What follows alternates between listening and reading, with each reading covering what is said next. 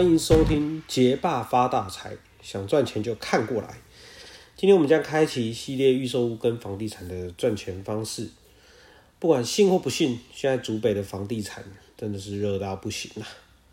现在基本上竹北的预售屋接待中心走进去，已经买不太到房子啊，各种理由都有。总之就是没房子买。像椰林之前推华兴建案，好，后来好像在花县吧。我们打去想预约看屋，他说房子只有四五十户，已经两三百组客人排要看了。你要看也可以啊，就排后面吧，帮你安排。想当然是没有下文啦。高铁的竹科会接待中心预约好了时间走进去，接待小姐就说，建商不定期试出特定栋别楼层，但目前没试出。如果你有兴趣的栋别楼层呢，请留下资料，有的话我们就通知你。那当然也没有再通知我了。最近我听说一有比较公开销售，让大家有机会买到的呢，是高铁的保家系列的核心璞玉。听说现场是用抽乒乓球的，很多人排很久才抽到可以买。抽到可以买的人，每个也都欣喜若狂。当下代销拿出来的价格，大家都瞄一眼就点头，赶紧去领现金啦。市况真的是夸张的热啊！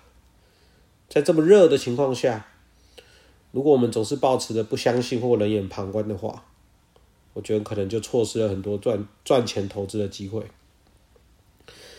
那我们到底需要多少资金才比较适合投资呢？好，如果你有稳定的收入，再加上大约两百到三百万的资产，其实就可以非常轻松的投资房地产。若不特别开杠杆，保守投资，这样的投资风险非常低。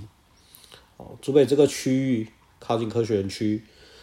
除了知名的联发科、台积电之外，有各式的 IC Design House、瑞昱、联用这些人，这些公司的员工其实都很有能力，轻松的买间房。甚至我知道很多人的手里都超过一间。这些有能力买房的主客员工加起来呢，估计超过十万人。哦，当这些人呢都想买一间高铁区的房子、自强南路以东的房子、高速东路以东的房子，同时他又不想要保家风。那么其实可选择的建案呢，就非常非常有限，那很自然就造成了追价。当市场一开始追价，就会有人想投资多买几间，于是就成为一个正向循环，也造就了竹北现在这个局面。好，好的建案呢，几乎是有钱都买不到。好，偶尔有试出，价格也都是一再跳空，好，一直创高。好，现在竹北比较好一点的建案呢，一平四十万以上。已经是一个常态了，好，而且呢还很少试出，好，未来呢我们也不知道会是多少。那有刚需还是住付房租的朋友呢，我建议是看好、喜欢差不多，好，就忍痛买下去吧。上次我听古埃在讲买房，他在林口，哦，想等屋主肯赔售或投客断断头的低价机会才入手，好，这一般人来说呢，能遇到这种机会真的很低啦，好，你想一想。如果你手上有间自住的房子想卖掉，换一间房，你愿意低于市价出售吗？我相信是不愿意的啦。你应该怎么撑，你都会撑着不卖。好，真的有投客断头要抛售的时候呢，其实周边很多中介呢也都有长期固定配合的投资客。那这些比较专职的投资客呢，他们了解行情，出手果断，价格一划算一划算呢，不眨眼就直接买下去。跟一般人买房子会一直想杀价、探底价完全不同，所以一些投资客断头的房子呢，一般人其实也不容易买到哦，因为很快就有其他投资客接手。哦，这边我我还是一样建议啊，哈，真的要买呢，哈，真的不用想太多，有需要就买吧。我身边真的很多朋友啊，从几年前租北一平二十万嫌贵，看到现在一平四十万，哦，但是因为生了小孩，真的有需求，还是就忍痛买下去啦。那对投资房地产或预售屋交易套利有兴趣的朋友呢，可以参考再来的规则说明、获利方式以及可能的风险。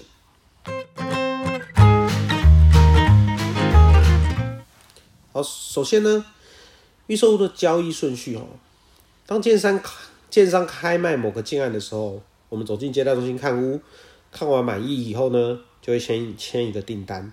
缴个定金，大约三万到五万，呃，三万到十万不等哦。通常有时候这这一笔金额还可以刷卡。好，这张订单呢，就是所谓的红单。好，早些时期呢，拿这张红单走出去呢，好，直接就直接加价转手卖这张红单。哎，注意哦，我刚说前面还可以刷卡哦，所以早期真的很多人是连钱都没有拿，都没有花，好，就直接转手赚一波。那为什么早期会有这样的情况呢？因为早期建商结合中介或投客，第一波你走进去定的价格，假设是一平二十万，当你走出来之后呢，建商涨价到一平二十三万，那后面想买的人呢？不如就加价买你手上那一张一瓶二十万的订单吧，因为相比跟建商买一瓶二十三万呢，还是划算，还是划算。那现在开始政府开始注意这些勾结了，所以基本上红单的交易呢已经不存在了，好，也没有人在用红单了，好，所以很多新闻在说什么红单转让啊、套利啊这些，我想应该都误会啦。好，预售屋要套利呢，主要是要靠等一下我们会讲到的预售屋换约的部分。好那现在建商这些避免红单交易的几个方式呢？第一个是红单禁止转让，哦，只能签订单的人来签约。那么卖地卖红单这种事就比较难啦。好，第二个是红单签完以后呢，强迫签红单的这个订单的人呢，在一个星期内就要来签非常正式的合约。哦，在这么短的时间内呢，其实你很难把你的红单就找到转手的下一家卖掉。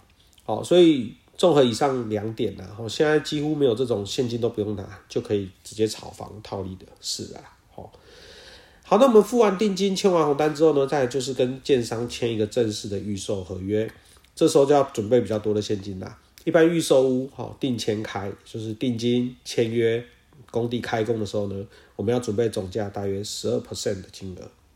如果用总价一千五来算呢，大概就是要准备一百八十万喽。这时是预售屋负担最重的部分。剩下头款呢，大概剩八 percent 而已，那这八 percent 也就一百二十万。其实，在盖的过程中，也就是大约二点五年左右平分还完。坦白讲，这个数字对足科的一般的工作的工程师来说呢，月薪存一下，不小心呢，公司再发一笔奖金，其实就很好缴了。好，好，所以当签约的时候呢，我们就要准备比较多的现金啦，就缴一百八十万，再来就是好几个月再缴了。哦，而且每个月就是十到二十万。好那签约完以后呢，多半的投客呢就开始找下一手还约了。比如说我合约价加个几十万或几百万，好，看看有没有想买的人出手接走。有人接的话呢，哦，双方就可以找代书，哦，开个旅保账户，然后呢，金额汇入旅保，就可以去建商那里换约了。好，那换约之后，合约改成下一家名字，好，基本上我们也就获利了结了。好，那在我们签完约到找下一家这个阶段呢？我个人建议是不要嫌麻烦啦，哦，尽量自己卖，不要透过中介。好，你想想哦，你换约想要赚个价差，买你房子的人又要再多付这个价差，我们如果再找个中介来中间多拿个几十万，实在是不划算。而且预售买卖也就看合约啊，也不需要带看呐，实在也不用多做介绍啊，所以是不需要中介服务的。好，那想买房的人呢，他一定会到处搜寻，到处看。好，我们卖家就到 mobile 零一五九一。好，等这些论坛剖一下我们手上有的建案的栋别楼层，好，有兴趣的买家呢，自己就会跟你联络啦。当然啦，在这过程中，你一定会遇到中介跟你说，哦，他有诚意的买家要介绍，请你给他委托卖。这时候不用犹豫，直接说不要。好，这多半只是中介的话术啊。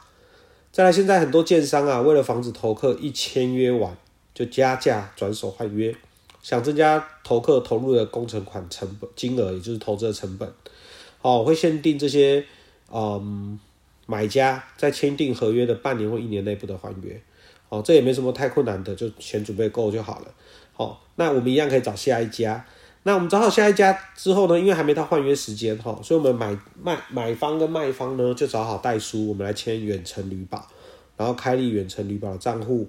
买家是先把价差和卖家已缴的金额汇入旅保，等可以换约的时候呢，双方再拿去建商那边换约。哦，旅保的钱呢，也就入贷卖方了。那我到目前为止分享这些方式呢，都是很一般的一个投资方式啦。哈，普罗大众呢，每个人大家都都可以这样操作，这给大家参考。哦，其实是一个很这非这些都非常合法，然后也是啊很正常的进行方式。哦，其实更高端的呢，我有听过哈，一整群投客，哦，直接把一个社区包下了很多户。哦，包完之后呢？建商的代销直接帮忙做一些哦推销转手，直接就在接待中心就可以转单的。好，或者像之之前有上新闻的嗯，某个姓氏只有两笔画的人，好，直接当中人，好，进行所谓潜销的动作，好，先推特定的户别，好，如果你要的人，就每户先付给他一个中人的费用，一定的费用，好，确定你可以订得到，好，你可能觉得很夸张，但是确实当时大家都会去跟他订，好，因为能够确定可以提早订得到房子，好，但是这些真的都是一般人比较难进入或操作的啦。好，我们就不用特别说，不特别说明了哈。那现在主北地区呢，几乎人人是投客啦。哈，大家最基础做法就是这样介绍。如果什么其他问题呢，都可以留言给我，我知道就尽量解答。好，我们这集先到这边，下集会跟大家分享预售屋的风险，以及一现在这种情势，我建议在房地产的操作以及对未来看法。好，结霸发大财，想赚钱看过来，我们下集见。